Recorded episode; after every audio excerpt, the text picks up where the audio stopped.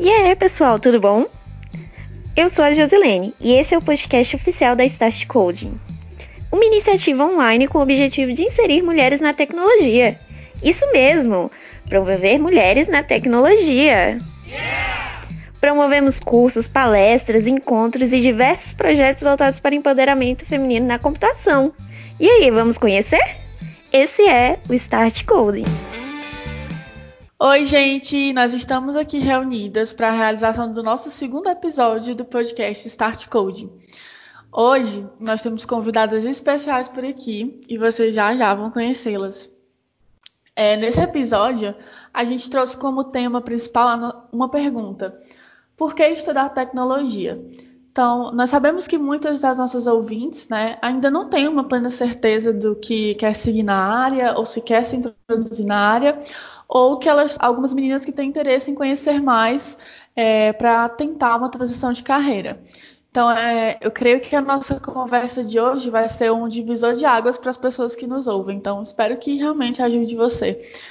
Primeiro, é, eu quero apresentar a nossa bancada de hoje. É, primeiramente, a Josi, né, que vai participar desse nosso maravilhoso bate-papo. E vocês já conhecem ela do episódio anterior, né? E aí, Josi, tudo certo por aí? Oi, oi, tudo certo, Mari? Nossa, eu tô super empolgada já, tá? É um conteúdo bastante legal que a gente vai abordar hoje. E eu acho que vai dar uma conversa muito boa. Eu também acho. É, em segundo, nós temos a Kátia, ela é uma das nossas convidadas de hoje para o episódio. E aí, Kátia, como é que você tá? É, qual é a sensação de, de participar desse episódio? A Mari, eu tô ótima. É, por enquanto a situação é, é incrível, né? Tô muito ansiosa por estava muito ansiosa por participar desse podcast. Acho que vai ser bem legal. Legal, viu, Kátia?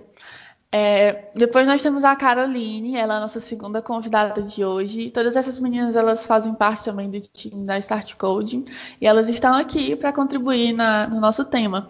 E aí, Coral, você está animada para esse episódio?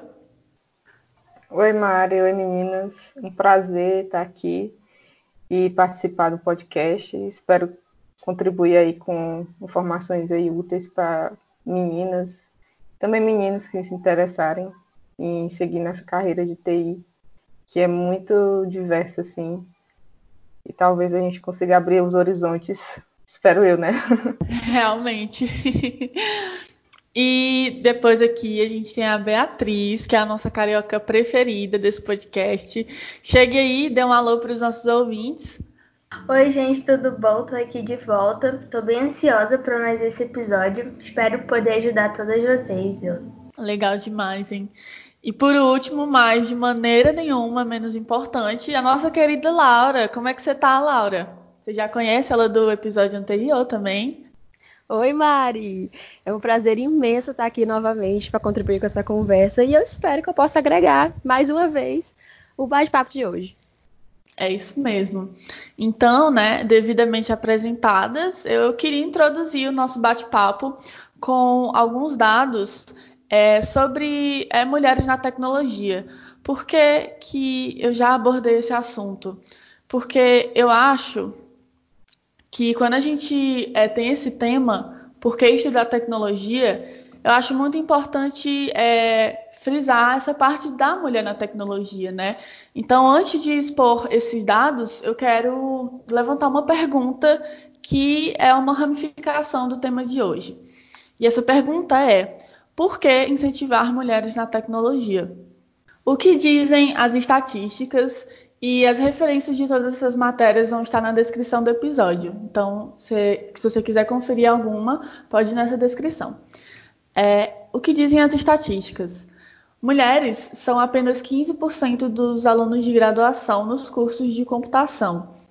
Então a gente vê que as mulheres elas têm é, uma dificuldade de acesso aos cursos que, de graduação que é, correspondem à área de computação. E outro dado é que 74% das meninas têm interesse na área da ciência e da tecnologia, mas apenas 0,4% escolhem ciência da computação, curso de, é, de bacharelado. Então a gente observa também nesse dado que a maioria das meninas elas realmente tem interesse por essas áreas, mas é, por algum motivo elas não é, escolhem o curso. Então a gente vai trazer essa discussão para cá. E esse dado aqui que eu vou falar agora, eu fiquei muito feliz em saber que as empresas elas já estão tomando atitudes para é, fazer com que as mulheres sejam representadas como pelo menos uma porcentagem boa. É, a gente pode perceber também que nas grandes companhias, como o Facebook, o Google, o Twitter e a Apple, é, que são as melhores, melhores e maiores é, empresas de tecnologia, né, de software, que apenas dessas empresas, o seu quadro de funcionários, mulheres representavam apenas 30%. Então a gente pode ver que é uma porcentagem abaixo da média, né? E eu já vi muitos relatos agora no LinkedIn por afora e pelo site de comunicação que essas empresas ela, realmente estão abrindo o olho de que é, se entendendo que a disparidade de gênero existe nesse, nesse setor e eu fico muito feliz em saber que essas empresas, pelo menos algumas, estão adotando medidas para que isso seja é, mudado. E é, incluindo agora só o Facebook e a Microsoft, essas duas empresas, apenas 16% dos seus empregados da área de TI é, são mulheres. Então a gente vê que é um, número bem baixo, 16%, menos do que 30%, né? Então a gente já pode ver uma disparidade aqui. É, apenas 16%. E a gente vai ver por que, que isso acontece, né? Por que, que é, a gente tem é, bons índices de mulheres se interessando pela área, é, meninas se interessando pelos cursos e por que que, que hoje em dia elas são minoria? Então, isso nos leva a uma outra pergunta de que por que, que incentivar as mulheres na tecnologia? Será que é realmente necessário incentivar essas mulheres? Será que realmente há uma disparidade? E a resposta para, essa pergunta é simplesmente porque é, a diversidade de gênero ela é um ponto fundamental de desenvolvimento para qualquer setor.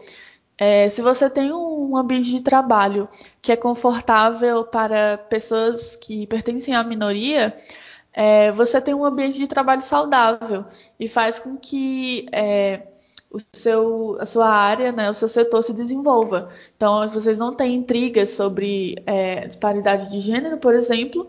Então, é, o, o desenvolvimento realmente cresce naquele setor.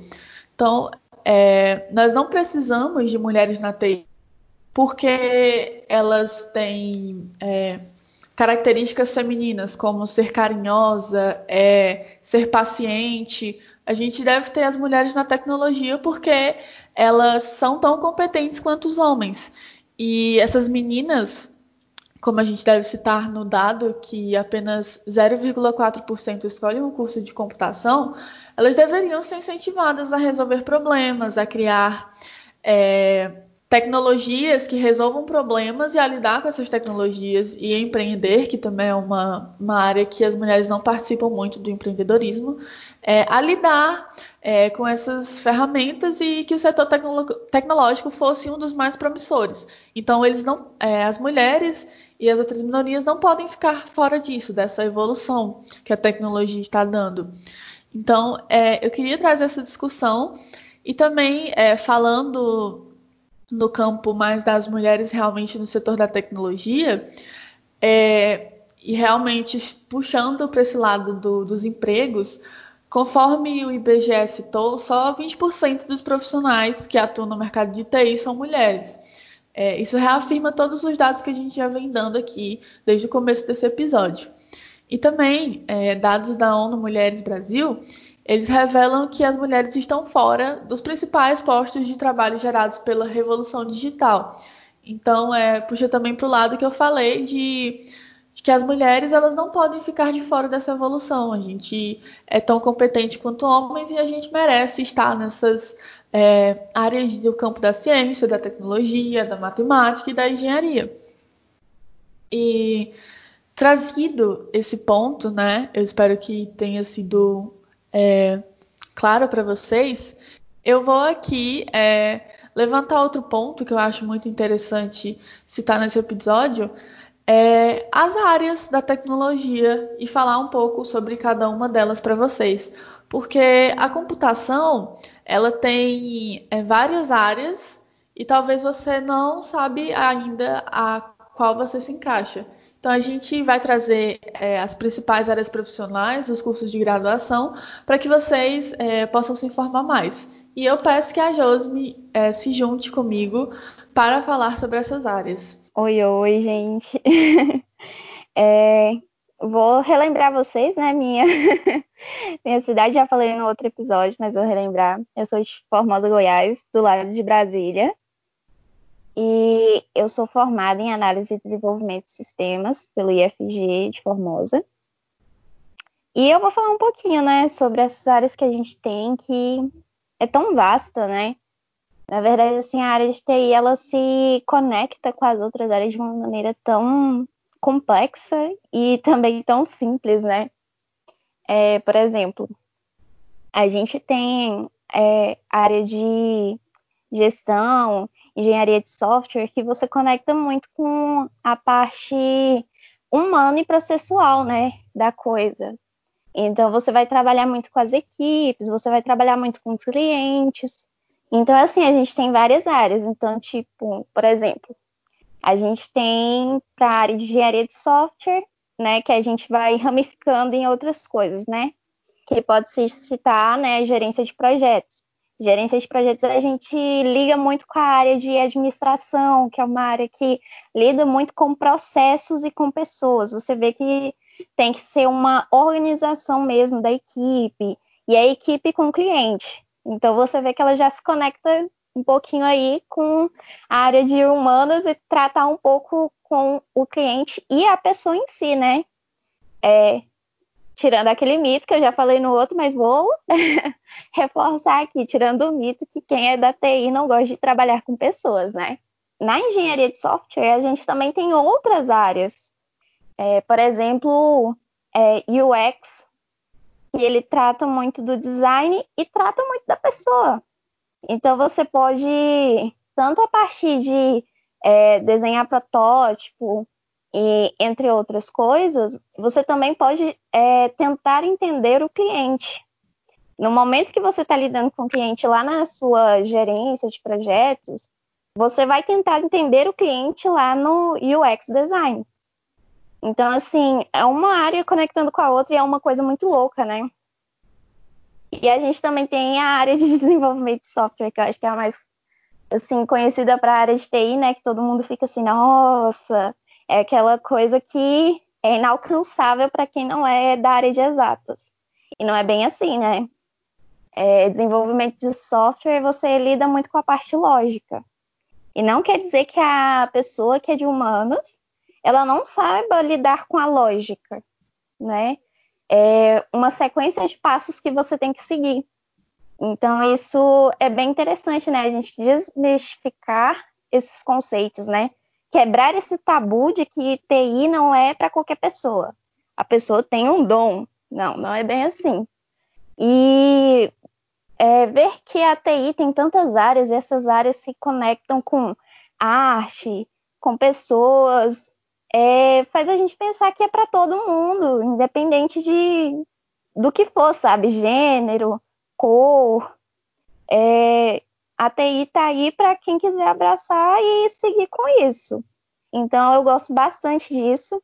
E uma coisa que eu queria citar era sobre sistema de informação, que eu fui muito enganada por esse curso. eu pensava que era uma coisa, mas é outra totalmente diferente. Que sistema de informação, ele. Pode falar. Eu acho que eu compartilho dessa mesma, dessa mesma sensação, Josi, porque eu eu estava fazendo sistema de informação, estava com dois anos e eu mudei completamente, comecei do zero e comecei a ciência, comecei ciência da computação. Porque também não era exatamente o que eu esperava, né? Sim, porque assim, toda área de TI ele vai é, conectar com alguma outra área que não seja de TI. E sistema da informação ele liga muito com a administração, né? Pelo menos eu senti isso, né? Sim, ele sim, pega. Sim. Ele tem essa pegada muito de administração. E o pior de sistema de informação é que ele pega quase metade do curso só para isso. Então, eu acho que é esse aí que tira um pouco da essência né, do curso. É, em relação aos outros cursos, todos vão ter alguma ramificação para chegar, tipo assim, no usuário, você tratar a pessoa, você tratar aquilo, você tratar com arte, você tratar, sabe?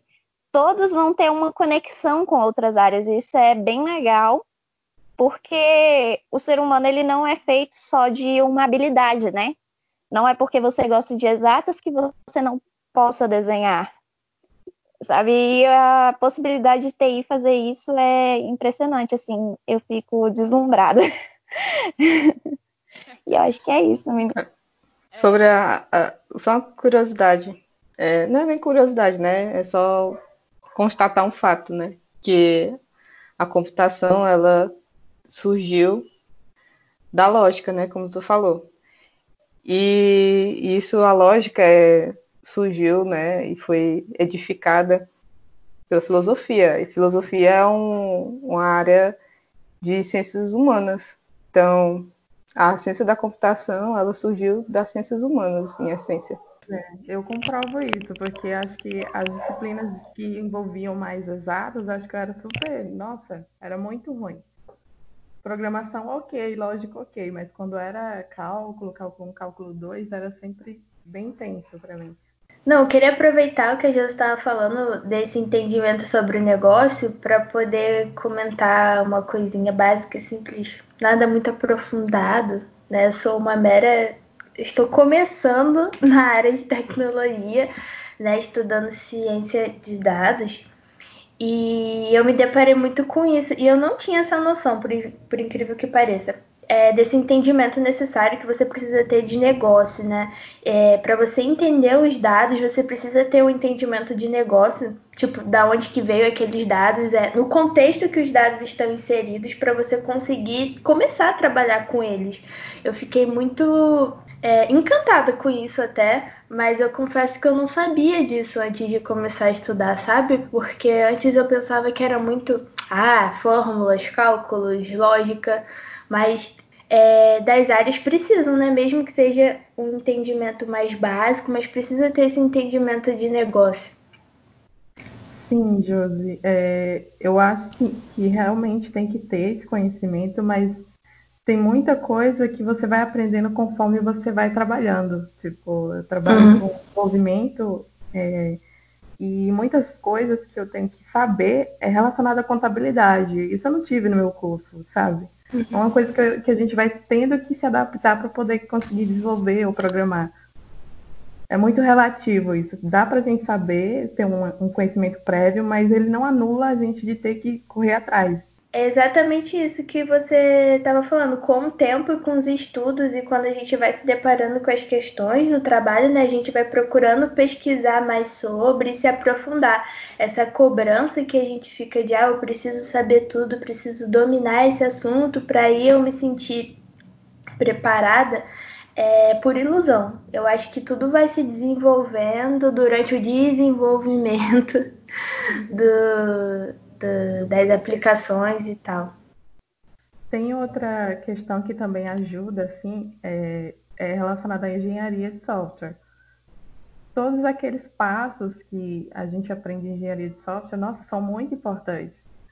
A hora que você está mesmo no desenvolver com o código na, na, sua cara lá, se você não tiver aquilo tudo é, bem definido, todos os requisitos do projeto, definidos com, com o Product Owner, com o Scrum Master, com todos os envolvidos da equipe, nossa, você ou você faz errado, gera retrabalho, ou você não consegue entender o que, que você precisa fazer, o que, que você precisa é, desenvolver. Aí é, é uma dificuldade não só para o desenvolvedor, mas também a empresa não quer isso, né? Ela, ela, a maioria das empresas elas investem bastante nessa parte de engenharia de software, apesar de ser um Parece ser uma burocracia, mas não é. é citando né, de software, eu tenho propriedade para falar sobre os cursos de ciência da computação e engenharia de software, porque eu estou passando por uma escolha de curso, fazendo vestibular, e eu precisava escolher um, um curso, né? E aí é, eu tinha essas duas opções. Eu tinha ciência da computação e tinha engenharia de software. Eu, antigamente tinha de engenharia da computação, mas eu não gosto muito da ideia de trabalhar com hardware. E aí eu pesquisei muito sobre os dois cursos. É, e o que eu achei em desvantagem é que o curso de engenharia de software ele ainda é em pouco número, em poucos números no Brasil. Eu acho que tem por volta de, de 12 estados que, que promovem o curso. Então, é, eu achei, poxa, deve ser um curso jogado que ninguém quer, porque que não tem esses cursos na faculdade, né? E aí eu tive receio. E procurei as pessoas que eu conhecia que, que estudavam engenharia de software.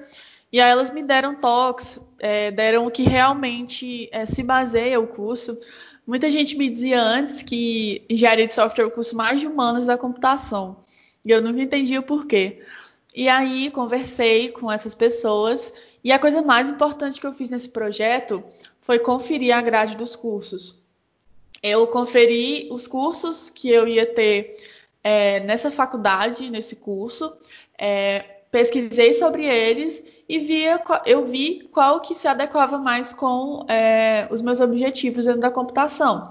Então, é, o que mais me agradou desses dois foi a engenharia de software, porque é, eu vejo que é um curso realmente voltado para a construção de software e como você pode fazer isso de uma maneira ágil. E no meu curso técnico, eu estou tendo agora nesse ano a disciplina de análise de sistemas e engenharia de software. Então, é, eu estou vendo que é uma área que me interessa muito e eu consegui é, escolher um dos cursos. Sobre é, a distância, né, de ser um curso relativamente é, não muito em grandes quantidades no Brasil, eu consegui achar a Universidade Federal do Ceará, que em duas cidades você encontra o curso de engenharia de software, na cidade de Quixadá e na cidade de Russas. A Universidade Federal do Ceará né, nem se compara com, com outras. Ela é uma universidade muito renomada e eu me agrado muito pelo fato de Quixadá ser um campus de tecnologia. Lá ele só tem curso de tecnologia, ciência da computação, é, sistemas de informação, engenharia de software, engenharia de computadores. Então, eles, é, o campus todo é tecnológico, então parece que todo mundo vai falar a sua língua lá. e aí eu consegui fazer essa escolha. Então, a recomendação que eu deixo para vocês aqui é que confiram é, a grade do curso, falem com pessoas que são do curso, principalmente as pessoas que são da faculdade que você deseja cursar. É, dá, pega esse feedback deles e é, pesquisa sobre a grade, ver qual se adequa mais a você quando for na hora de escolher para o vestibular. É uma coisa que eu só queria acrescentar aqui de curiosidade, que a Mari falou do Ceará, né? Ceará maravilhoso. O Nordeste, cara, é o melhor lugar assim para tecnologia, tá? O povo olha assim o Nordeste assim para outras coisas e foca muito ah, o estado de é o estado disso, mas cara, bomba tecnologia, lá é o melhor lugar para isso, tá bom? Para quem quer TI, lá é, é o foco, sabe? Nordeste. Inclusive, a nossa bancada aqui é toda, quase toda composta por pessoas do Nordeste. Nós temos aqui a maior parte. E eu fico muito orgulhosa de ter as meninas aqui por perto. Eu queria aproveitar a Josi e saber mais dela sobre as possibilidades profissionais e acadêmicas, né? Acho legal citar isso nesse episódio, falar um pouco mais sobre pesquisa, estágio, trainee, home office, CLT. Então, gente, eu vou começar falando sobre o que eu comecei, né? Estágio. A gente pensa assim que estágio é fácil, não é, gente? Parece que é uma pessoa correndo assim, atrás de uma vaga, mas são 50, sabe? Na verdade, tipo assim, eu acho que tem poucas vagas de estágio para a quantidade de alunos, né, que tem. Isso é em todas as coisas, né? Até em vagas de emprego normais, né? Não, eu ia te perguntar quanto tempo levou para você conseguir um estágio. Eu acho legal falar isso. É, até para ah, tá. situar as meninas, né? Algumas se sentem para trás, sabe? E assim, essa questão do estágio, ela é um pouquinho complexa, né? Porque pelo menos aqui na minha cidade, a gente tem dois tipos de processo seletivo para estágio, que é pelo IEL ou pelo CIEE. Pelo CIEE, é uma prova que você faz e geralmente é para instituições governamentais. Então, Tribunal de Justiça, Tribunal Eleitoral, etc. Áreas governamentais, né? E o IEL, ele também pode ter alguma área governamental, que é, no caso aqui, a prefeitura, que abarca isso, e também tem as empresas privadas, né? Eu consegui o meu estágio é, no terceiro semestre, só que tinha um porém aí, né? Um aspas bem grande, que ninguém fala. Mas no processo seletivo da minha cidade, ele contava mais pelo semestre que a pessoa estava e não pelo conhecimento. Então conta muito isso. Então, quando eu consegui o meu estágio, eu dei muita sorte de que não tinha ninguém que fosse de um semestre a mais que eu. E quem era do meu semestre não era mais velho que eu também. Porque era um dos critérios. Tipo, se tiver empate, vai tirar pela idade, entendeu? Então eu dei sorte que eu era mais velha. Mas pelo Mas IEL, né? Pelo... Desculpa, Josi. Tem diferença no, no, estágio em uma empresa privada e, e um estágio para o governo, para uma instituição, alguma coisa? Vale mais a pena um do que o outro? Então, depende muito para onde você vai. Aqui em Formosa, eles não são tão focados em desenvolvimento de soluções tecnológicas. Tanto que os estagiários de, de por exemplo, TI, eu, eles não encaminhavam para o núcleo lá que era de tecnologia da prefeitura, eles encaminhavam para outras coisas. Então a gente resolvia outros petecos que tinha por aí. E na empresa privada também sentia isso. Só que isso pelo IEL, né? Eles desviam muito função, muito você de uma certa função. Agora, pelo CIE, você tem a experiência realmente de, tipo, desenvolver, fazer aquela coisa toda do processo de licitação de requisitos e tal, falar com o cliente. É totalmente diferente, sabe, a visão. Eu não sei se é porque a minha cidade é pequena e o pessoal não tem a concepção ainda de como é um estagiário de TI e, tipo assim, acaba desviando a função, sabe? Porque pelo CIE a gente tem vaga em Brasília. Então é totalmente diferente a visão, sabe? É, de modo geral, as pessoas costumam achar que profissional de TI é, é pau para toda obra, né? Faz tudo.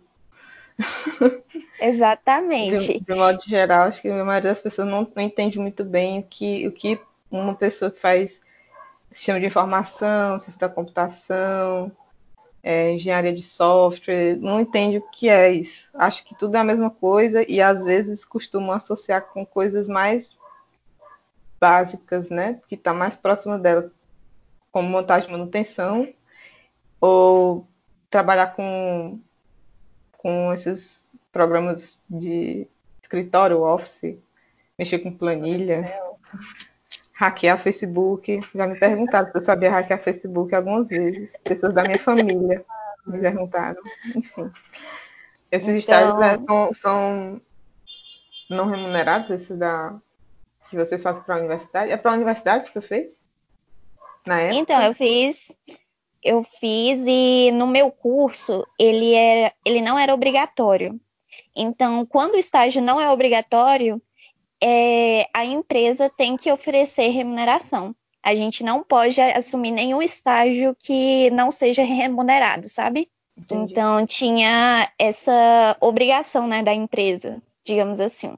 Mas quando o estágio é obrigatório, aí tem a opção de ser remunerado ou não. Mas para quem quer investir em um estágio que seja diretamente ligado né, ao curso que faz, eu indico o CIE, sabe? É bem prático, você pega mesmo na, na coisa assim de uma forma que é palpável, sabe? O que você aprende na faculdade você consegue aplicar. É bem interessante. É... Outras coisas que a gente tem de possibilidade, que eu tô vivendo atualmente, eu gosto bastante, é o home office. Não sei, é, que muitas pessoas imaginam é que a gente fica aí de roupão o dia inteiro e realmente eu fico. E é muito bom porque você tem o conforto de fazer no melhor horário para você, sabe? Tem alguns lugares que eles têm essa flexibilidade de horário.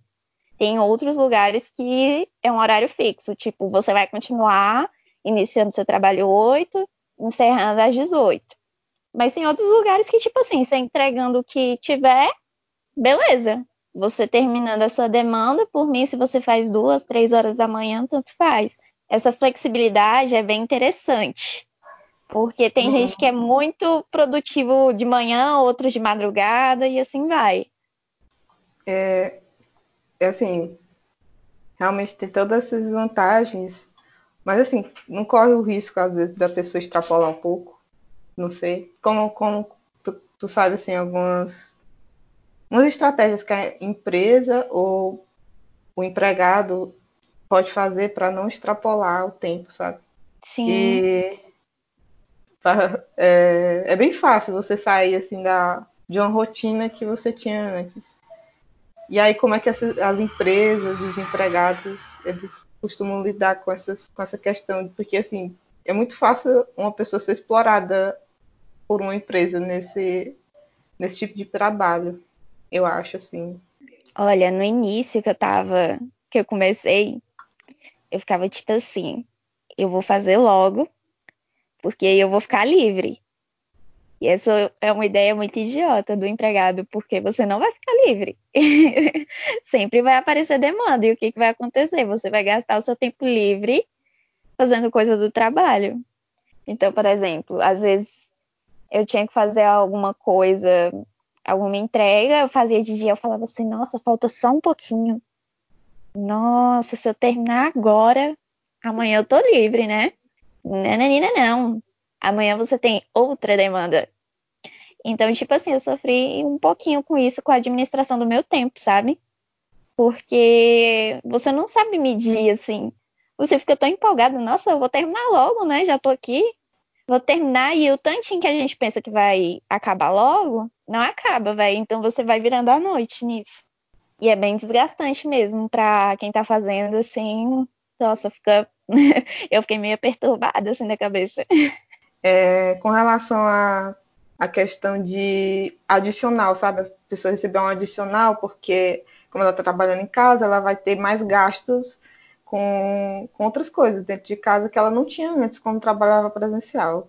Para ti que está agora trabalhando home office, tu teve algum tipo de auxílio ou algum tipo de, de... Se a empresa disponibilizou alguma coisa para te ajudar a trabalhar em casa?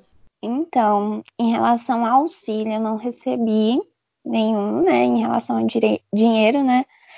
O que eles deram de respaldo foi em questão de é, equipamentos, sabe?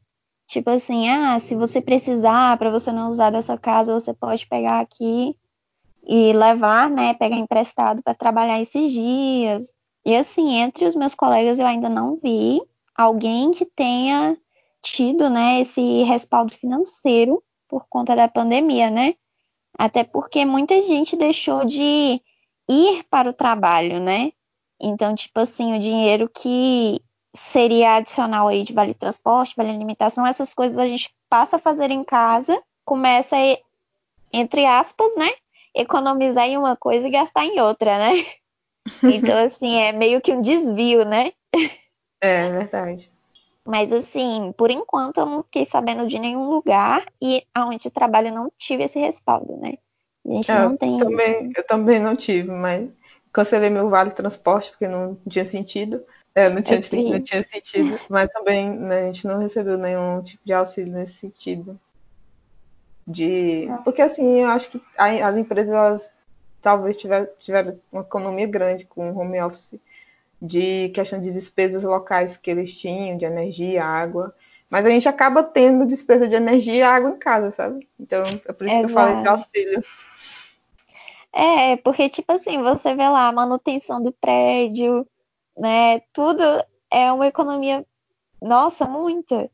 E, tipo assim, é, você tá usando seus próprios recursos, você tá sendo, tá sendo um, ambiente que você antigamente considerava de refúgio, que é a sua casa, né? E você começa a associar com um ambiente estressante, sabe? Eu, pelo menos, às vezes eu fico aqui doida, tipo, meu quarto era onde eu tinha paz, Hoje em dia eu fico brigando com os vizinhos por causa do som alto enquanto eu tô fazendo reunião, entendeu?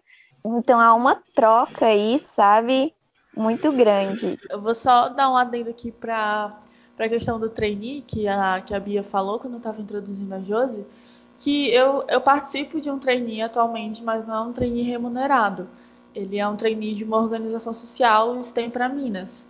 Elas fizeram um, projeto de trainee com várias áreas, escrita, é, é, análise de dados, e foi, o que eu entrei foi o análise de dados. Então, a gente, particularmente da minha experiência, do meu trainee, a gente está estudando sobre a linguagem R, é, a organização né, passa os cursos para a gente, passa alguns exercícios, e aí a gente aprende mais sobre a linguagem R. E é, futuramente, quando a gente já tiver um, um, um, conteúdo assim absorvido, a gente aplica esses conhecimentos dentro do, da organização, né? usando dados que, que elas pegaram, os seguidores dela, dados realmente da rede delas. Então, esse é basicamente meu trainee. E depois disso eu andei procurando né, alguns trainees que são remunerados é, eu quase não me encaixo em nenhum porque eu ainda não faço curso superior, mas os que eu vejo que precisam de curso superior são ótimos, sabe? Os trainees, principalmente na área de ciência de dados. Eu andei pesquisando sobre umas vagas e gostei muito do que eu vi, sabe? É, eles não exigem tanto de você, não, não exigem tanto conhecimento. As ferramentas são as ferramentas mais comuns que a gente vê hoje na ciência de dados. Então, se você ainda não conhece, né, esse tipo de é, entre aspas, estágio que o trainee é, pesquisa sobre e que eu acho que você vai encontrar é, algum é, na sua área. Legal, Mari. Na minha época, eu não sabia disso, de trainee. Eu sabia de estágio. E outra coisa que eu vou introduzir aqui, que é pesquisa, ensino e extensão, que a gente tem. Pesquisa, ensino e extensão, que a gente tem na faculdade, né? Que são os projetos que a gente pode fazer. Então, tipo assim, é bem relevante, porque às vezes você faz alguma coisa que realmente é para a área, né? Às vezes você dá uma desviadinha ali, né? Porque orientadores são assim, eles desviam um pouco para o foco que eles querem trazer, né? E mas você consegue ter uma experiência bem legal. É... eu tive uma experiência bem legal na questão de é, ensino e na questão de extensão, sabe? Eu consegui ter bastante conhecimento, né? Porque futuramente eu penso ser professora na área de TI e no de extensão a gente tem que envolver a comunidade no projeto, né? Isso é bem legal, você causar um impacto na sua, na sua comunidade, né? E eu achei muito interessante porque você sentia a comunidade é, tendo aquela conexão com a instituição que você está, sabe? E a questão do ensino, que são projetos de ensino que você é, vai atuar literalmente dentro da grade dos cursos, né? Por exemplo, com algum mini curso para os alunos de graduação, técnico e etc. E a relação com a pesquisa científica também, né? Que é o que faz graduação, é, mestrado, doutorado e etc. Acho bem interessante falar dessas coisas também, porque tem algumas pessoas que não têm acesso a trainee, a estágio, e as pesquisas estão aí acessíveis, né? Os projetos que são disponibilizados pelas próprias instituições, né? E é uma experiência bem bacana. Então a gente já discutiu aqui um pouco sobre as áreas, sobre o mercado de trabalho, é, mas há ainda outras modalidades né, de trabalho possíveis, né? O home office, a gente viu aí nessa, nessa pandemia que ele foi uma, um método muito utilizado e está sendo um modelo de trabalho muito utilizado é, nessa situação. Então, além do home office, a gente tem é, formas de trabalho como freelancer, é, alocado, remoto. E a Kátia, é, ela sugeriu que a gente é, comentasse um pouco sobre isso. Então, é, sinta à vontade, né, para falar sobre esses modelos de trabalhos possíveis. Então, Mari, é, me chamo Kátia, sou formada em Ciências da Computação na USP. Eu trabalho atualmente com desenvolvimento de software e eu posso, tá, posso falar que eu tive experiência com os três modelos de trabalho, que é o modelo de trabalho remoto, o modelo de trabalho freelancer e o alocado, né? No caso do alocado, é o que eu estava mais recentemente, antes da pandemia, é, o que eu posso falar é que tem uma certa peculiaridade em relação ao horário, é o mais comum, né? Porque todo mundo conhece como funciona o trabalho alocado. É, o profissional meio que tem que se preocupar com coisas como linguagem, como a forma de se comportar, é, como a roupa que está se vestindo, que é uma coisa é, que em relação ao remoto já não é tanto assim. Mas eu vou falar um pouco, quando eu falar sobre o remoto, eu vou explicar porque que no remoto não é exatamente assim. É, além disso, o profissional, quando ele está trabalhando num local em que tem horários, tem diretrizes, tem regras, ele tem que criar um ambiente agradável, tem que ser educado com os colegas. Existem muitas coisas que aquela convivência em você conhecer o seu colega de trabalho, você virar e olhar para ele, é muito interessante. E alguma coisa que muitos, muitas pessoas que trabalham com freelance remoto não têm essa sensação, né, de de estar tá mais ali junto, é, é, olho no olho, e ter aquela, aquela familiaridade de todo dia tá tomando café no mesmo lugar, todo dia na pausa tá conversando com a mesma pessoa, tá criando laços sociais. Isso já é bem, bem legal da, da parte do modelo de trabalho alocado. Outra parte legal do, do modelo de trabalho alocado é que quando você trabalha em equipe e você e quando eu falo isso, seria equipe de desenvolvimento, que todo mundo tem que estar integrado, é, quando está construindo um software, todo mundo tem que entender o que está acontecendo. Existem deles, né, que é, um, que é uma pequena reunião que acontece diariamente. Nesse processo é muito importante é, e muito mais é, produtivo para a equipe inteira quando é um trabalho alocado. Já no trabalho remoto, que é o que está acontecendo agora, que todo mundo está tá se encaminhando para um trabalho home office, até outros, não só áreas é, relacionadas à tecnologia, né? Também tem, tem outras áreas que estão migrando para esse novo formato de trabalho remoto pela situação do, da pandemia. Tem a questão do horário flexível, mas nem sempre, porque algumas empresas, quando elas estão contratando para trabalho remoto, mesmo antes da pandemia, elas estão fazendo algumas exigências. Por exemplo, utilizar um software que ele captura quando o trabalhador ou quando o programador está mexendo no, determinado software, se ele está programando mesmo, se naquele determinado horário ele estava trabalhando. Então, tem algumas empresas, tem esse lado do remoto que é mais para o controle da empresa. E aí cabe a pessoa que está trabalhando, né? Se ela escolheu aquela modalidade, se aquilo é interessante para ela ou não. Uma coisa que é um problema do trabalho remoto é, não, não acontece para quem tem esse trabalho remoto mais controlado pela empresa, como eu estou explicando.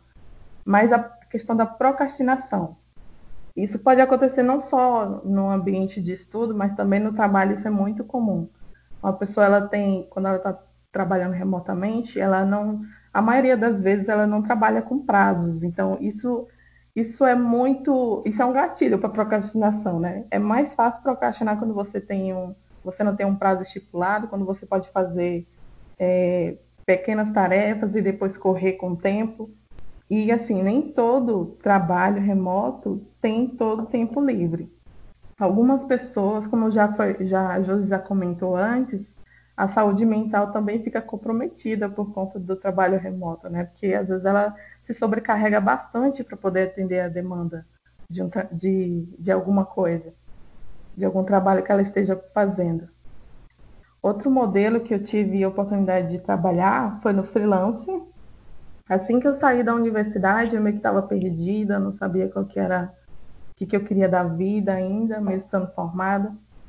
E eu comecei a fazer pequenos freelas, né? Fazendo logomarcas, logotipos. Foi bem interessante a, a experiência, mas eu acho que para manter, já, eu já não ficaria tão animada para manter esse tipo de modelo de, de, de trabalho. Hoje em dia, é, assim que eu saí da universidade, eu procurei vários sites, várias plataformas, porque existem plataformas específicas para freelancers de desenvolvimento e também para outros profissionais de outras áreas, como redação, fotografia, social media. Social media, aliás, é uma, é uma, é uma carreira em ascensão agora, né? Tradução, finanças, é, administração, jurídico, enfim, eles estão ampliando cada vez mais essa modalidade de freelancers para outras áreas, porque devido à demanda, eu acredito que com a quarentena isso vai aumentar bem mais. Aí a questão do freelance é que ele não tem um, uma, não tem um contrato formal, é freelance, mas pode ter ou pode não ter um contrato formal. Pode ser somente um acordo entre duas partes, o contratante e o contratado, é, um acordo boca a boca, algo para primo, algo para algum conhecido, que é muito comum para quem está saindo da universidade. Eu conheci também um, um, algumas pessoas que trabalhavam com freelancer que tinham um grande problema. Ele trabalhava como designer diariamente, então ele ficava em casa. Era freelancer, mas trabalhava com design em casa. Só que as pessoas da família dele, amigos, não entendiam que aquilo é o trabalho dele, que o fato dele estar em casa, trabalhando em casa, não quer dizer que ele tem tempo, tempo livre. Então eles iam, faziam visitas para ele, sabe? E isso incomodava bastante. Isso é, é, é foi um problema para ele, ele teve que contornar. Começou a falar para os familiares dele que é, ele não estava em casa, sabe? Para conseguir trabalhar e entregar a, a, o projeto dele. Ah, lembrei que vocês comentaram sobre auxílio, né? É, quando, quando o trabalho é home office ou remoto, até freelance também, algumas empresas, raras, mas algumas empresas, elas oferecem uma, uma ajuda para upgrade, para fazer upgrade do seu equipamento. Elas oferecem auxílio para energia, né? Que consome, o que você não deixou de consumir no local de trabalho você está consumindo em casa, então você está gastando do seu também. Algumas empresas acabaram assumindo essa, esse gasto para elas. Ah, e eu ia falar também que é, tem uma, além desses três, que é o freelance, é o remoto e o alocado, tem também o freelance alocado. Ele, é, ele ainda é raro, mas acontece, né, que ele é um profissional que trabalha no local mas ele não faz parte do quadro de funcionários, ele não pertence àquela empresa como colaborador. Essa alocação ele, ele teve o intuito de um mesmo profissional ele conseguir trabalhar em várias equipes e estar tá, tá integrado com todo mundo, todos os projetos. Então ele pode ser alocado para um projeto é, durante três meses, pode ser alocado para outro projeto durante quatro meses, e assim algumas empresas estão achando vantajoso esse, esse novo esse novo modelo, né? de trabalho. As, entre os benefícios que elas estão encontrando seria a redução de custos, que é a folha de pagamento né, menor. Ele traz o um melhor aproveitamento do profissional, porque aquele profissional ele pode ser reutilizado para várias outras coisas, o que é diferente do quando um profissional é alocado para trabalhar somente com aquilo. Ele evita desgaste e gastos com contratações, porque o processo de recrutamento em muitas empresas é demorado, às vezes não consegue preencher, às vezes tem vagas que ficam, ficam abertas por seis meses, não porque não tem candidato, mas porque não tem candidatos que atendem aos, aos pré-requisitos mínimos deles. E assim, é, ele também ele evita que aquelas contratações de, de última hora ou aquelas contratações que não dão certo, que o colaborador não consegue se integrar com, com a equipe. Otimiza o tempo de treinamento também, é uma coisa que nesse profissional alocado, entende-se que para ser um freelancer alocado, ele tem que ter um know-how bem grande, porque ele vai atender várias demandas, ele vai, ele tem, vai ter que se adaptar, se adapta mais rápido à equipe e vai ter um tempo de treinamento bem menor do que as outras. Seria basicamente isso. Não sei se vocês tiveram experiências com trabalho remoto, com freelancer. Primeiro, a questão do trabalho remoto. Eu estou insistindo muito nisso, né? Mas é porque é a realidade da gente agora. É, tanto para ti quanto para a Josi. Se vocês têm alguma dica assim para a pessoa que está trabalhando em casa, não extrapolar muito ou, ou não se estressar tanto, ter um tempo para ela. Se vocês têm uma dica que vocês que vocês usam assim para manter assim um pouquinho da da sanidade mental, que é importante, e, e também para não extrapolar o trabalho, né? Ter um tempinho livre para poder vocês cuidarem de vocês mesmos, de interagir com alguém que, com quem vocês moram, fazer outras coisas que vocês gostam de fazer quando não estão trabalhando. Como é que vocês fazem? Você tem alguma técnica, algum sistema que vocês usam para poder conciliar? Eu tenho. Eu respeito os horários que a empresa me impôs. Por exemplo, eu começo às 8h30, às 8h30 tem que estar. E, assim, todo dia a gente tem deles. Então, às 8h30 tá todo mundo com a câmera ligada, tá todo mundo na reunião, tá todo mundo conversando. Então, é uma rotina. Talvez você ter uma rotina diária, isso já ajude, né? De você, e você também conseguir manter e se organizar dentro dos horários. Parar sempre no mesmo horário para o almoço, voltar sempre no mesmo horário e respeitar o final do dia porque apesar de que você tenha, você esteja atrasado, por mais que você é, postergue mais o tempo de trabalho, aquele trabalho nunca vai acabar. Você tem que colocar isso na sua cabeça. No dia seguinte vai ter mais, no dia seguinte vai ter mais, você pode adiantar o que for, mas no dia seguinte vai ter mais. Então é, é respeitar o horário mesmo de parar para descansar, até porque quando a gente programa muito tempo, a cabeça também às vezes começa a falhar, né? começa a esquecer lógica, começa a esquecer como é que faz isso, como é que faz aquilo. Então é meio que até para não só para a sanidade mental, também se desligar, né? É interessante. É, eu posso falar que assim, eu tenho um equipamento que eu uso do trabalho e tenho um equipamento que eu uso pessoal. Então, quando eu desligo o equipamento do trabalho, eu consigo me desligar. Então, acho que seria interessante você conseguir também fazer esse, esse, esse processo, né, de se desligar do trabalho. Eu acho que é bem interessante essa questão do cronograma, sabe? E realmente, quando você não segue a risco, sabe, esse negócio de horários, você acaba extrapolando, sim. Você não vê, sabe, meio que inconsciente. E é bem interessante essa questão de horários, é uma coisa que eu tô tentando adaptar para mim. E uma coisa bem interessante que eu vi foi sobre a aplicação com design thinking, e eu achei interessante para pegar para mim que eles falam assim, a cada rodada de uma hora e meia, é, de tipo uma pausa de pelo menos 10, 15 minutos para a pessoa que está participando levantar, tomar uma água, ir no banheiro, porque é uma coisa que eu não estava fazendo, gente. Sério, eu sentava e ainda peco não com isso. É, eu sento e fico assim, ó, a tarde inteira e vai, embora sabe? Porque de manhã ainda lembro, assim, de algumas coisas, mas agora tarde, noite, se deixar, eu fico sentada e, tipo, não vou beber água, eu não lancho, eu não faço mais nada. Então, assim, é interessante você fazer essas pausas também. É, Carol, né? Você, a gente já começou uma conversa e a gente nem sabe muito bem é, sobre quem realmente é a nossa convidada de hoje.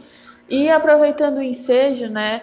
Eu queria perguntar, é, já que você trabalha com ciência de dados, assim, você está focada nesse, nessa área, como é que está o mercado dessa área e se você tem alguma dica para como as mulheres que estão nos assistindo, as pessoas que estão nos assistindo, é, possam começar a iniciar os estudos ou realmente é, começar a atrapalhar? Oi, Mari. É, vou me apresentar aqui rápido, assim, para quem não me conhece. Eu sou Caroline Farias, mas a maioria das pessoas me chama de Carol. É, como a Mari falou, atualmente eu estou trabalhando com ciência de dados. Meu cargo, na verdade, é pesquisadora, mas eu trabalho com ciência de dados especificamente na empresa em, em que eu estou atuando agora. Eu me formei em ciência da computação, gradua, fiz graduação e mestrado em ciência da computação. Também tenho um curso técnico em informática na Instituição Federal do Piauí. Atualmente eu moro no Piauí, na cidade de Teresina, que é a capital. E, e a minha vida toda eu, eu morei e, e, convivi aqui, né, nesse, na, no estado e, e vim para Teresina para fazer a universidade. E assim, trabalhar com ciência de dados, que assim, a ciência de dados é uma das profissões que que desde que surgiu, ela surgiu bem recentemente, não tem um consenso assim com a, da, com a data específica, mas teve um artigo é, publicado em 2001 E, e há muita gente meio que coloca esse, essa data assim como o início da quando se falou em ciência de dados como uma profissão. E aí mesmo assim, só desde 2001 a, a ciência de dados ela ficou mais lá na, na área acadêmica, com os estudiosos, cientistas, pessoal que estuda estatística, né, matemática, e, e ela só foi ficar muito popular lá para 2010, mais ou menos, que é quando é, ficou evidente, sabe, para o mundo a questão do Big Data. E aí, antigamente, né, quem cuidava mais da, da questão da, de analisar dados, é, é, cuidar das estratégias, sabe, das empresas, é, baseada nos dados, eram pequenas não vou dizer pequenas, mas era um nicho de empresas que eram bastante grandes e tinham um conjunto de dados, e aí elas utilizavam esses dados para poder tomar decisões estratégicas. E aí, com, com o tempo, né, com a popularização do computador, com das redes sociais, da internet em si, a quantidade de dados no mundo, ela se aumentou muito, muito mesmo. E aí surgiu esse conceito de Big Data. E esses dados, eles não estavam concentrados na, nas mãos de, uma pequ... de, um, de um pequeno nicho, sabe? De grandes empresas, tipo a Amazon ou outras holdings aí. Ela estava na mão de muita gente. Hoje em dia, você, você, você tem dados sobre você, milhares de dados sobre você. Você mesmo poderia fazer uma análise dos seus próprios dados. Então, é, muita gente, né, viu potencial nisso. A gente tem um monte de dado. O que, que a gente vai fazer com esses dados? O que, que a gente pode, como é que a gente pode usar esses dados para tomar decisões estratégicas? E aí veio a questão, ah, vamos chamar o profissional que trabalha com os dados, né? Quem é o profissional que trabalha com os dados? Aí as pessoas lembraram finalmente que existiu o cientista de dados, que na verdade é, é, essa, essa profissão ela cresceu muito nos Estados Unidos nesse período, né, 2010, 2011, foi quando teve um boom assim da, da, da questão do, cientista de dados. Eu, eu olhando aqui um artigo, está dizendo aqui que em 2011 cresceu 15 mil por cento a demanda. Tipo, é muito, muito, muito mesmo. Uh, diminuiu, né, obviamente, né, com o tempo foram aumentando a quantidade de pessoas trabalhando na área, mas mesmo assim ainda está em, em, em ascensão, sabe? Tem, tem muita vaga ainda está nessa situação, muita vaga com poucos profissionais. No Brasil, especificamente, as pessoas meio que começaram a notar a ciência de dados recentemente. E aí a gente começou a ver, né? Acho que muita gente que trabalha com, com TI começou a ver muita, muita gente falando sobre ciência de dados, muitos cursos. E aí é, muita gente começou a perceber, né, que começou a aumentar a demanda dessa profissão aqui no Brasil. Em outras partes do mundo também, do mundo também, mas para a gente aqui que mora no Brasil, né, que eu acho que, que é interessante né, saber como é que, que se comporta o mercado de ciência de dados aqui no Brasil. É, normalmente, as pessoas que trabalham com ciência de dados não necessariamente são formadas em ciência de dados. Nos Estados Unidos, provavelmente é, começou né, com os estatísticos, matemáticos, pessoas da área de ciência da computação também, que ciência da computação também sempre foi envolvida com matemática e estatística. No Brasil também não foi diferente, começou também com matemática, estatística, ciência de dados, ainda hoje. Isso dificulta um pouco é, o entendimento das pessoas sobre como começar na, nessa área, né? Porque a gente não sabe, ah, então estudo o quê? Ciência da computação, estudo estatística, estudo matemática, estudo as três coisas. É, e também aliada a isso, acho que a, a Beatriz falou um momento sobre entendimento do negócio também é importante, né? Você ter uma expertise nesse sentido, você entender o problema. E aí, juntando essas, essas coisas todas, tem a, a ciência de dados. E aí, é, sempre tem essa, essa dúvida, né? O que, que eu faço? Então, na verdade, para você fazer ciência de dados, você não precisa ter um curso superior. Sim. Você não precisa ter um curso superior para começar a ciência de dados, você não precisa saber programação para começar a fazer ciência de dados, nem estatística, nem matemática. Mas você precisa começar de algum ponto é, para entender como é que o que é ciência de dados de modo específico. Então, o que eu indicaria para as pessoas que estão curiosas, não sabem muito bem o que é, era tentar assistir vídeos introdutórios explicando o que é a ciência de dados especificamente e também fazer cursos introdutórios de ciência de dados, tem aos montes, até grátis, free, tem, tem um monte na internet ensinando o básico de programação, não precisa ser um expert em programação, não precisa ser um expert em matemática, nem um expert em estatística, e também não precisa ser um expert no, no, no negócio, no problema que você está atuando. Para isso, você, você foca em determinados pontos específicos de, de cada área, e aí você atua no problema. É, então, eu indicaria para as pessoas que querem explorar mais a ciência de dados, eu indicaria cursos. Tem muitos, acho que na Udemy tem vários cursos bem baratos ensinando o, a introdução à ciência de dados. Tem cursos de graça.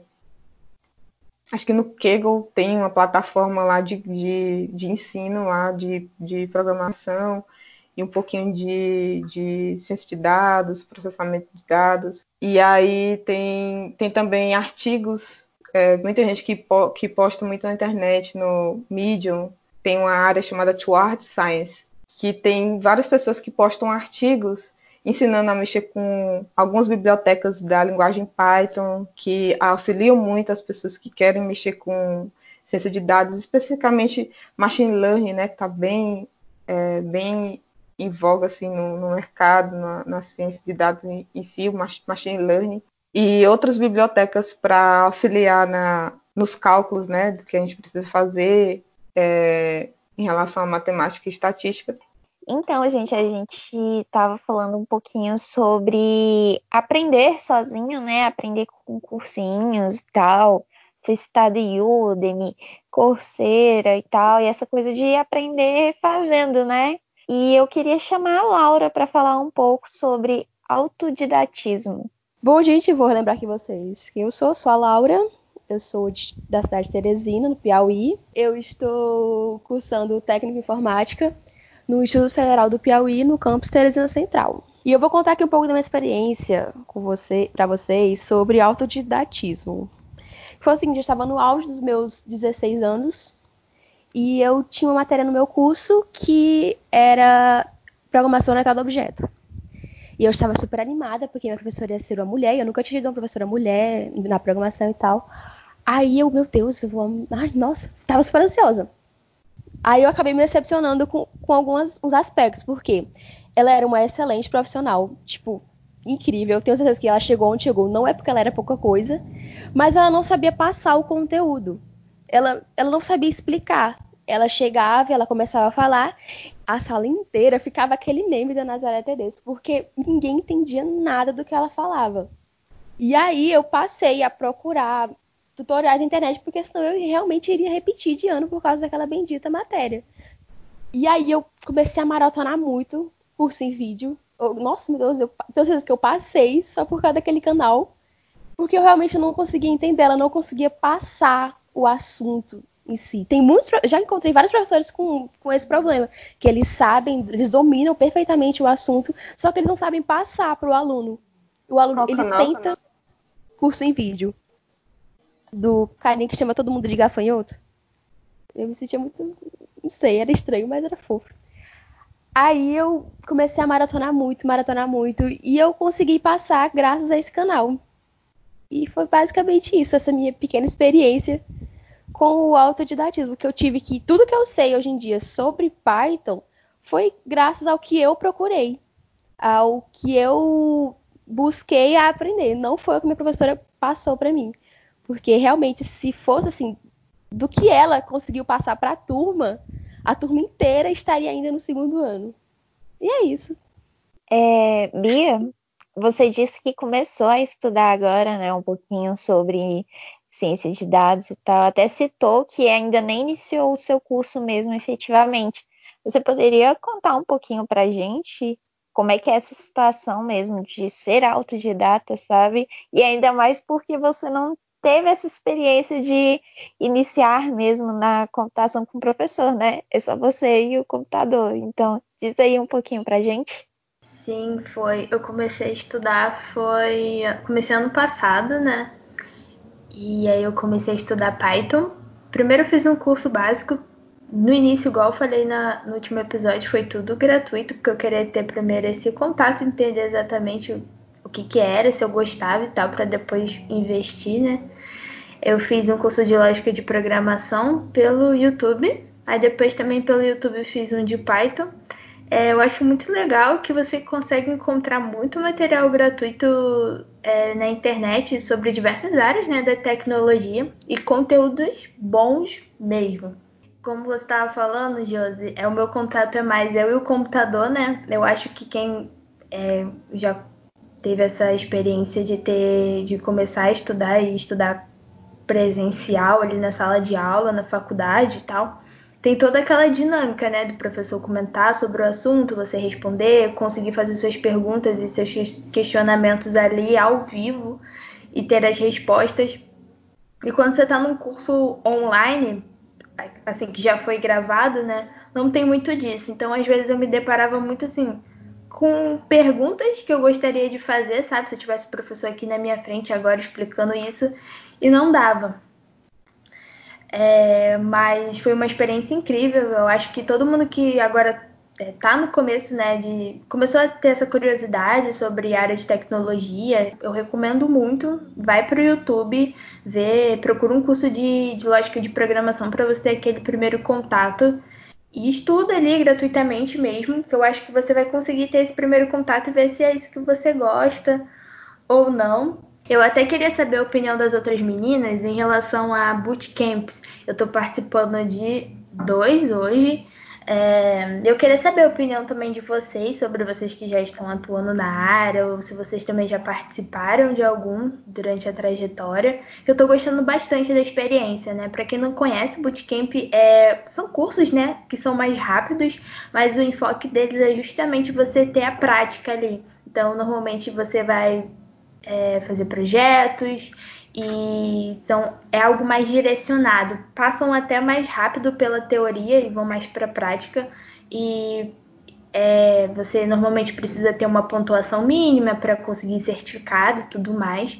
E eu vejo que eles são até bem valorizados no mercado.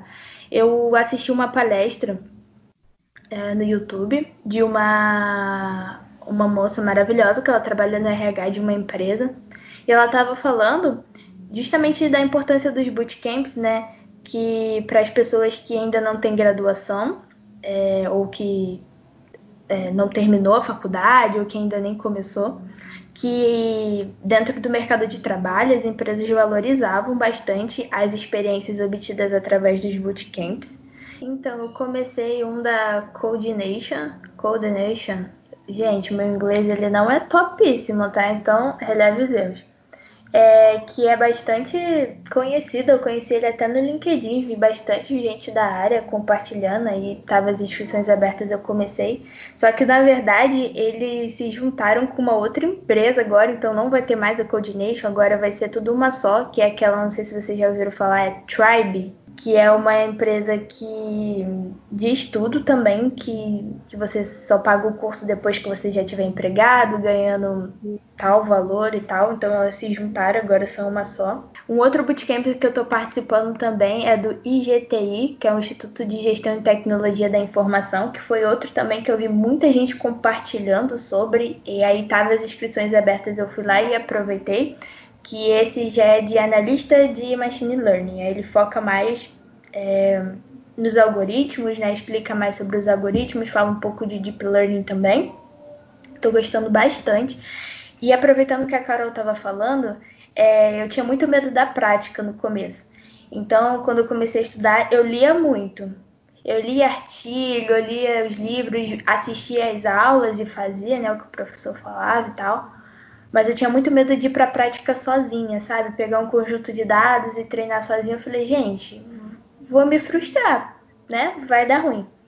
É, então eu ficava, eu me via muito presa ali na teoria, só lendo tal conceito.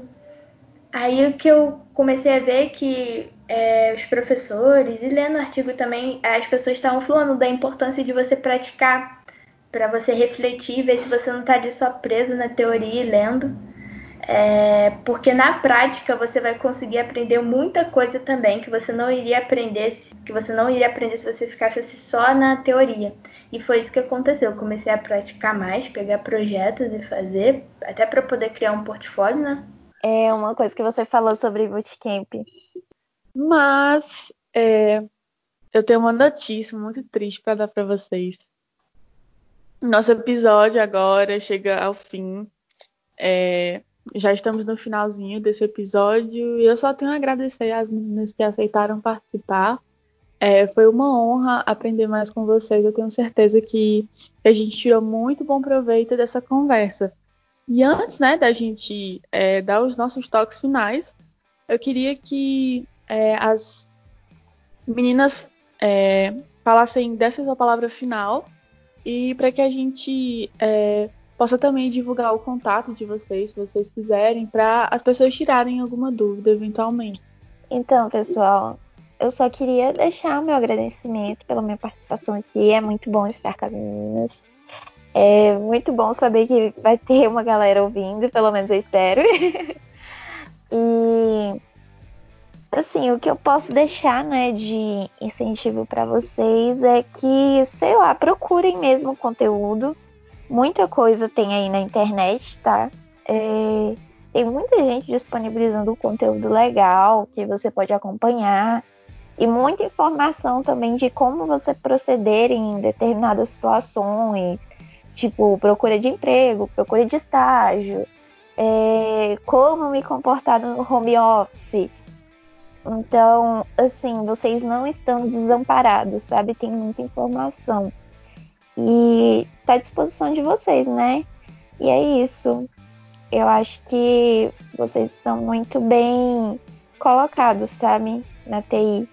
E eu tenho certeza que tem muita gente que está disposta a ajudar também.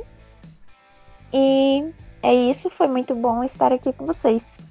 É, eu queria agradecer por essa conversa, foi muito bom conversar com todos vocês. É, foi ótima essa troca de energias, experiências, conhecer cada uma. É, eu ia falar para todo mundo que não desista, que a hora vai chegar, tá? Um, um, talvez um, você não esteja num bom momento, mas saiba que a gente, a vida do ser humano é, é baseada em momentos. A gente tem momentos ruins, mas também tem momentos bons.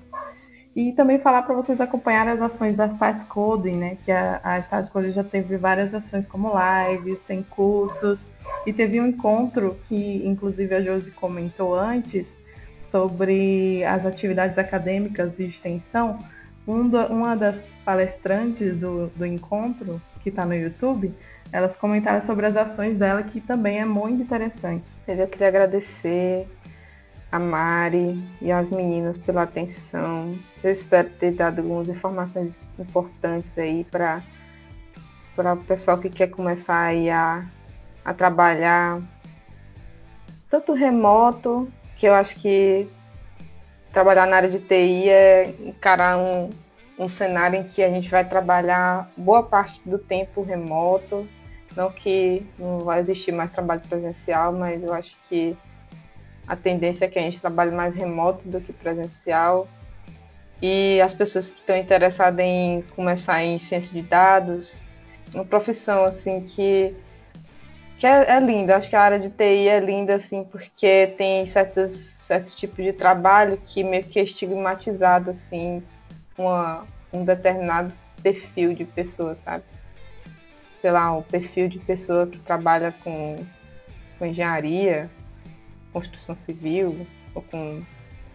Não sei, tem alguns estigmas aí de algumas profissões em, em perfis, eu acho que ciência de dados não tem isso. Eu acho que qualquer pessoa pode, é bem democrático, assim.